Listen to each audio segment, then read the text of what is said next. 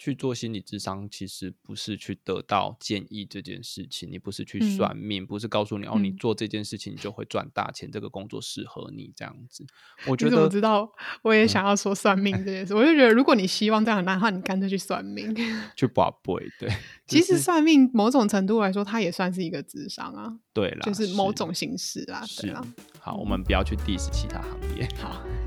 人家也要赚钱。欢迎来到沃瑞斯当铺，我是阿光，我是安妮。我们在彼此的分享中探索更多的自己，邀请你与我们一起把烦恼典当成有价值的故事。我们上一集啊有提到我们呃在智商的之前的过程，那我们这一集呢想要来说我们在智商的过程跟之后的改变。还没有听过上集的，可以先去听。我觉得我们可以先从我们在职场里面都在做什么。当然很明显，我们都在讲话。当然，不然你要跟你的心理师垃圾吗？可是我的意思是说，我们应该要从一个没有进过，就是没有经过智商室的人的角度，他们会想要知道什么？我觉得我先分享好了，因为我除了跟心理师分享自己的故事之外呢，我一开始有蛮长一段时间都是在哭。我说的哭是，嗯，去宣泄自己之前连我自己都不允许拥有的一些情绪，因为之前我可能也会觉得，哦，如果一直哭的话，或者是我如果觉得生气，我觉得沮丧，我觉得愤怒的话，那些会去影响到我的生活，而且会把我的状态越拉越低。嗯。所以我有同时另外一个力量在告诉自己说，我不能，我不允许这样，我不允许我有那些刚刚提到的那些情绪。然后我觉得我第一任心理师帮助我很大，就是他引导我去释放这些情绪是可以的，然后也帮助我去看到这些情绪，因为可能一开始我连我自己都没有自觉到我有这么多的情绪，是到我到咨商室里面开始之后，我觉察到，而且我允许自己去释放这些，因为我们在上一集有提到嘛，你说。你就是付了这些钱，所以这就是心理师的工作。然后要去，比如说，不管是引导你释放这些情绪也好，或者是承接你的一些发言也好。对，就是其实你刚刚讲到一个，我觉得智商里面很重要的一个部分，就是心理师会扮演一个，因为可能连你自己都没办法允许自己，然后心理师是一个会协助你去允许自己。我觉得除了情绪以外，还有就是想法的部分，因为我觉得我们可能活在很多的框框里。那个框框可能是伴侣关系应该是要长成什么样子，然后可能甚至在以前的文化价值里面，就是如果我是一名同志，那我好像只能爱女生这件事情。那心理师可能会会跟你讨论，然后会在那个过程中去发现，哎，为什么我一定非得爱异性这件事情，而我不能爱同性？因为很多我们的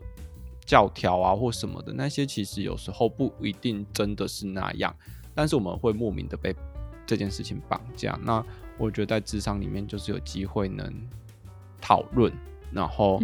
看见自己纠结的点，然后有机会被允许这样子。嗯，所以你也有这个经验吗？就是你也有一些你不允许你自己有的，不管是想法或者是情绪，然后到了智商室里面，心理师带领你去释放这些东西吗？我觉得蛮多的，就是。嗯有一些我很习惯的，就是我我不应该造成别人的困扰啊，我都应该替别人着想啊什么的。嗯、然后、嗯、像我刚刚讲的，我的伴侣关系，像我现在正在经历的，就是伴侣关系一定要长成单偶制这件事情嘛，单一配偶，嗯、对，嗯，还是能有开放式的可能性之类的。嗯、那以前我会觉得，哎、欸，偶像剧演的就是一男一女啊，然后。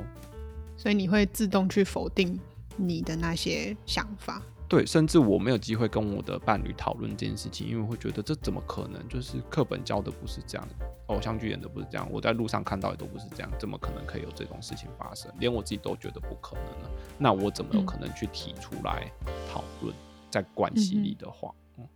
嗯哼，对啊，所以我觉得，当然大家都知道，在智商室里面大家在对话，可是这些。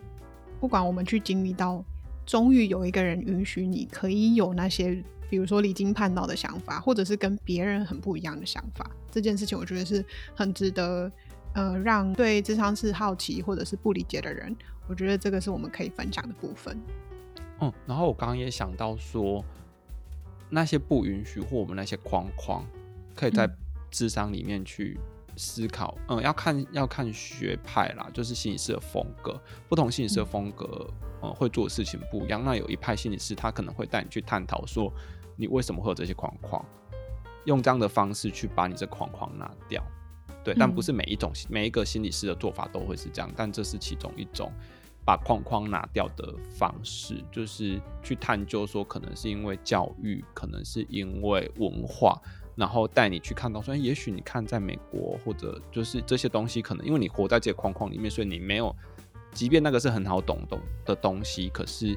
你在自己的框框里面，有时候你是会看不见的，那他会。看到你是带你去看到说你是怎么样去画地自限，或者是把自己关起来的状态。嗯嗯，我觉得这边我可以举我自己的例子，就是我不清楚其他人啊，但是在我的想法里面，这应该是对其他人来说蛮好懂，或者是理解，或者是看见的一件事情。但是对我来说，我其实即使到现在，我都还在努力练习，就是肯定自己这件事情，跟看见自己已经做了这么多的努力，然后我当下只会一直觉得，我为什么一直达到了目标，可是我不会去庆祝啊，或者是肯定我自己说，嗯，我很棒，然后我已经达到这些事情了。我之前一直都是，我达到了一个目标，好，下一个目标，我就是一直在看下一个，下一个。然后如果我达到了，我会觉得这是应该的。我不会去看见说哦，我是因为做了什么而达到这边。嗯、然后，呃，在咨商的过程里面，我一直到现在，我的心理师都还是会，如果我有卡住的时候，他就是会去带领我去做这些练习。嗯，这让我想到心理师他其实还有一个功能叫做练习，就是因为他是一个专业工作者，嗯、所以你会知道他的情绪控管啊，或者他的讲出来的话是有他的专业在的，所以。你知道说你可以任意妄为，你可以，而且你因为你们建立一个比较安全的关系之后，有一些你在外面觉得做起来很危险，那个危险是你会怕被伤害，就是人家可能会觉得哦，你会不会太自以为是啊或什么的，你有很多自己的担心跟想法，那这个东西一开始你意识到之后，要去外面的环境关系里去练习的时候，其实是蛮难的。所以在智商关系里，你就相信这个人之后，就像你在亲密的关系里里面比较容易展现一些东西一样。所以伴侣，哎、嗯欸，那个智商关系也是，就是你会相信你的心理师，然后你相信他之后，你你卡住了一些东西，他会邀请你在这边去练习，看见自己的努力也好，就像刚刚阿尼说的，然后看见你自己很难做到的，肯定自己啊，或者是。把情绪讲出来啊，这个可能在外面的关系，你就会觉得我讲出来，我只会被被打或怎么样。可是心里是不会打你，嗯、你相信他会好好承接你，那你就有机会去练习这件事。你讲到这个，就让我想到，就在就发生在昨天，因为我其实啊、呃，我的智商的时间都是已经有预定好的，可是我昨天应该是说我前天我就觉得我这几天的状态都没有很好，然后我到最后我真的觉得。我需要找心理师聊一聊，所以我昨天很临时的，就是跟他约。然后这这个当中，我去看到我自己，原来现在如果我想要找一个人说，或者是我有什么一些比较沉重吗，还是难过的事情的时候，我第一个想到的会是我的心理师。不好意思，就是之前可能这个角色是你，但是嗯，就是 我辛苦。你可能听到就是一则以喜，一则以忧这样子。没关系，我我很愿意被取代，毕竟我没收钱嘛。可是我的我想说的是啊、呃，这一方面也表示哦，对，我的心理是跟我有一定的信任基础。然后另一方面，我也看到是这帮助了我跟呃阿光之间的关系。其实，因为就像我们在上一集有提到的，你有烦恼的时候，你跟朋友说，跟跟心理师说有什么差别？然后。你刚刚提到说，你到智商室里面，你会觉得是一个安全的环境，是因为我觉得心理师有他的专业，然后我不会是他的负担，因为我会有一个担心。现在的我会有一个担心是，如果我把一些太沉重，或者是我需要在智商过程中解决的东西，如果跟我一般的朋友说，我会觉得我会变，我会害怕我自己变成他们的负担。嗯，然后心理师可以提供我这样子的一个安全，跟我不需要去担心这些东西。我我觉得去做心理咨商，我就会秉持这个，秉持着一个老子有付钱的心态，嗯、就是你就给我承担这些，嗯、这就是你的工作的那种心态，就是比起朋友，你就不会有亏欠感啊。我觉得，然后你也可以比较肆无忌惮一点或放心一点。还有一点是。就是一般没有受过专业训练的朋友的话，我自己的经验是，我有跟几个朋友，我也不是说丢了什么沉重的东西，我只是我们只是讨论到智商这些这个议题。嗯、那时候那些朋友给我的反馈是，我们见面的时候不希望你带来负能量。然后当初的我其实有一点点困惑，我会觉得。也不一定是说所谓的负能量或者是多沉重的东西，可是我会觉得，那我如果在你面前，我一定每次都要是一个很开心的状态，我好累。然后当初我觉得是一个被拒绝的感觉，可是我同时又非常困惑。我后来想了一下是，是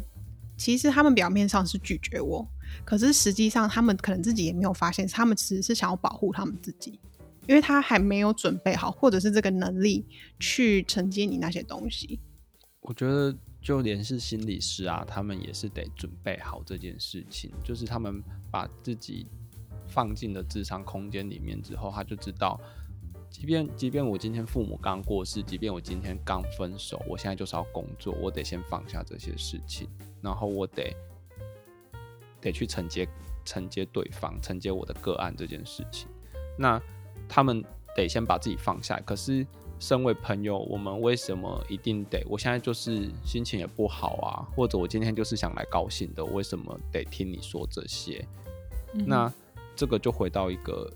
即便即便是一个专业训练，就是不能是朋友关系没办法做这件事情的点，就在于人家也不是在工作。即便你的朋友是心理师，那他他跟你的关系是朋友关系，我们今天就是出来喝酒的，今天不是来听你说心事的。我现在就是不是在工作。这也不是你要不要付我钱的问题，嗯嗯。然后在刚刚的一个点上，我有想到，就是说，因为心理师他们其实，在跟你智商的那五十分钟里面，就是全心全意的在你身上嘛。那他其实还有一部分是我不知道上一集有没有提到，就是心理师有做记录的责任啊，就是他们。嗯他们结束会谈后都要去做一些记录，然后再要一些今天的重点，他看到一些重点，然后再加上他们有一些专业，所以他们会抓到一些你的关键点。那他可能因为他全心全意在你身上，所以他会看到你的循环、你的事件、你的 point 是什么，所以他可能会诶、阿妮，你有没有发现说你好像跟上一次跟爸爸妈妈也是这样，你跟朋友也是这样，你跟伴侣也这样，你好像或者你。他会看到你好像很容易否定自己，有时候你可能甚至没想到，哎、我这件事情又在否定自己了。但是你你的议题可能是万变不如其中的，他会把你的很多看起来是生活琐事扣在一起，然后你才会发现，哦，原来我这些琐事都是在否定自己的这个议题上。那他就会点出你的现象或你的状态。那你就有机会去看到说，哦，原来我一直在这里面兜圈跟恶性循环。原本你以为是一件又一件的，跟同事的争执、跟朋友的不愉快、跟父母的怎么样，但其实你在意的都是什么一样的点，这样子。嗯嗯，所以这个就有，因为我我不知道，可能有一些人会去期待说，如果你去智商的话，你是希望智商是给你一些建议，或者是给你一些解决方法，可是。然后有些人就会用这一点来说，我为什么要去听一个陌生人的建议，或者是我为什么要去跟一个陌生人说我那么私密的东西？可是我觉得那是因为那从一个那是从一个嗯不太对的期待的角度出发，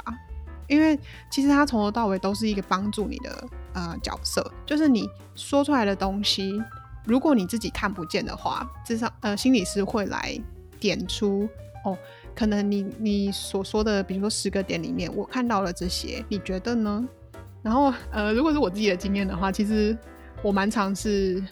我自己已经看到了啦，可是呃，心理师来就是再来提醒我的一个概念，所以我并没有那些期待说哦，我需要去。如果我现在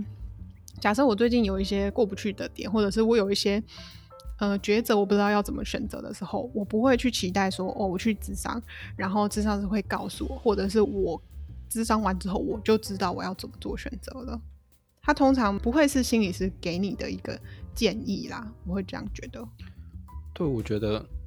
这部分可能要澄清一下，就是。心理师去做心理智商，其实不是去得到建议这件事情。你不是去算命，嗯、不是告诉你哦，你做这件事情就会赚大钱，嗯、这个工作适合你这样子。我觉得我知道，我也想要说算命这件事。嗯、我就觉得，如果你希望这样的话，你干脆去算命，去拔杯。对，其实算命某种程度来说，它也算是一个智商啊。对啦，就是某种形式啦。是啦。好，我们不要去 diss 其他行业。好，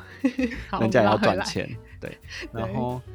嗯，我会觉得说，我刚刚想到一个譬喻是，心理师有点像是你的秘书、你的助理，在心理这一块，就是他会帮你做会诊，你的资料会诊，跟对，像你跟可能会跟你报告说，哎、我看到老板你有你有这些东西，这些东西，然后，嗯，你才是你人生的主人，你才知道你要做哪一个决定，你要走哪一个行程。那老板，我们今天。嗯，A 方案可能花多少钱，B 方案可能要怎么样？他会可能把他看见都告诉你，可是最终要去执行方案跟做决定，因为回到生活里，离开职场空间，回到生活里，要去过那个人生的还是你，所以他只会帮你看见你有什么资源，然后你有什么限制，你卡在什么地方。但是回过头来，他整理好跟你跟你讲完之后，跟你谈完之后，得做决定得执行的人还是你自己。嗯，因为后续的发展。风险都还是得由你自己来承担呢，他不可能帮你做任何决定，但是他可以陪你是好风险发生的事情发生的，我们可以再怎么一起去面对这件事。嗯，讲了那么多，好像其实都还是主要是对话式的东西。然后你刚刚有说，哎、欸，其实主要就是讲话，但其实我后来想回想我自己的智商经验呢，我会觉得，哎、欸，我会想到说，其实好像不只是讲话。我有一任的心理师，其实也有带我做过呼吸的练习，因为因为其实身跟心、身心灵是互相影响的，有时候我们的身体会影响到我们的心理的感受，那我们心理感受可能也会反过来去影响到我们生理的状态，所以，呃，我有一任的心理师是会带我去觉察到说，哎，我焦虑的时候，我会有什么样的身体状态。那我可以怎么样试着去放松？他可能有带我做眼球的放松啊，或者是呼吸的放松。那这些东西，呃，你可以再带回你的生活去做练习。对，那这些其实对我们的心理也都是有一些帮助的。嗯嗯哼。其实还有很多、嗯、很多其他的形式，对不对？对。就是不同有分不同学派啦，有一些。嗯，可能有一些会是走比较呃，不管是我我听到的有一些是，比如说呃艺术艺术心理治疗，或者是比如说肢呃肢体心理治疗，他就是有一些人可能是因为我听过的是，嗯，好，假设有一些人他有经历过一些重大的创伤，好了。好，假设他有被暴力或者是被性侵的经验，那在那当下啊，其实大脑是我听，就是我听其他那些专业的人分享了，我自己没有经历过这些，可是他们是说，在那当下，你的大脑会为了保护你而去，有点算是关机的状态。嗯，所以有时候如果你真的要去再重新的讲这个经验的话，有时候你是没有办法用言语，或者是你的大脑没有办法去。就是把它组织，然后用话语讲出来，然后有时候会有一些其他的形式，是会透过比如说艺术啊、绘画啊，然后呃，比如说或者是陶土之类的作品，然后或者是沙，呃，那叫什么？沙油。对，就是就是有一些也会透过沙油去让你用非言语的形式去把它描绘出来，把你自己的心理状态描绘出来的方式，嗯。对，其实就像阿尼说的，有时候不是每个人都那么善于表达这件事情。可是，其实有时候这些讯息都会藏在你画的图里面，然后透过你你画的东西，心理师会去跟你引导，跟你询问说，呃，画黑色的想法是什么，或者为什么爸爸跟妈妈离这么远，然后你想到的是什么？那。其实你画的时候，你一定是有些感觉才会画成这样。然后在讨论过程中，你才会发现，原来你是这样子去看待这个经验或这件事情的。嗯哼，嗯，那这些都是协助我们跟引导我们去更认识自己的一种方式。然后，其实我有想到，心理师他其实还有一个功能是，我觉得有，我觉得还是含有教育的功能啊，就是其实我有些人对自己对情绪的认识是不多的。那当你对情绪的认识不多的时候，你要讲出自己有什么情绪是很难的这件事情。那就像我觉得那个譬喻，就像你当你是一个小小一的学生，然后老师要你写我的志愿的时候，你根本不知道这世界上有有警察、有护士、有老师、有太空人，你不知道这么多职业的时候，你怎么知道你要选什么？所以老师一定会先教育你，告诉你说，哦，警察是在干嘛的。然后老师是在干嘛的？太空是在干嘛的？那当你对这些职业有认识的时候，你才有可能去哦。那我要做警察。那一样的，在情绪或状态里，心理师可能你一你可能很空白，你不知道你自己怎么了，或者为什么会这么的紧绷。那心理师可能会提供你一些选择，或者提供你一些参考，然后就会想，可能这个跟我比较贴近。那在这些选择过程中，会慢慢贴近你，然后你的情绪会越来越丰富，你才知道原来我除了生气跟难过，我可能还会有羞愧感，我可能还会有自卑等等的越来越多情绪，那你才有可能去了解你自己。那我们刚刚讲了那么多智商的好处，那比如说，不管是现在还没有资源，或者没有预算，或者是他现在就是他的心理状态还没有准备好的人，你觉得我们一定要靠智商吗？我觉得其实像我们自己也经历过没有想去智商的一段历程嘛。那我觉得智商不是说一定适合或者适合每个人或每个人都一定要需要。我们今天也不是要讲的说哦，有智商大家都一定会变得很棒很健康，没有智商就不行这样子。嗯，其实有些人就是对于这种东西觉得就是很怪，很很没办法做到。那我觉得。其实照顾自己心理的方式有很多，就拿最基本的，有些人他们就是透过运动来舒压啦，或者有些人透过看书，他看到不同的观点，那其实对他都有一些疗效。那就像我刚刚前面讲的，有我一开始也会用旅游的方式，只是那对我来说帮助没有这么大，所以我后来选择改用心灵旅程这件事情。那也许有些人他对于去旅游，他可以开拓视野，他的心境可以有转换，对他来说就有百分之百的效果。那我觉得也没有不行。对我们，我觉得今天不是推崇说一定就是得有只有这个方法才可以疗愈自己，就像。我们每个人有很多人都想减肥，可是减肥有些人适合的是饮食控制，有些人是适合的可能是运动，有些人可能适合的是调整作息。那每个人适合方式其实都不一定说只有一种。我觉得这件事情就像智商一样，它是开放的，就是其实每个人都可以有自己的选择。哦，嗯，我觉得我的经验可以跟大家分享是，智商算是配方啦，就是它是我配方里面的一个要素，这样子。然后我觉得也可以把它比喻成，假设你现在全身酸痛好了，然后智商是可以算是一个按摩的一个效果，这样子，你可以定期的去按摩，可是你剩下的时间你也不能就是比如说你就放烂啊，然后你一样还是维持嗯那些错误的姿势什么的，就是造成你身体酸痛的这些原因啦。然后我觉得，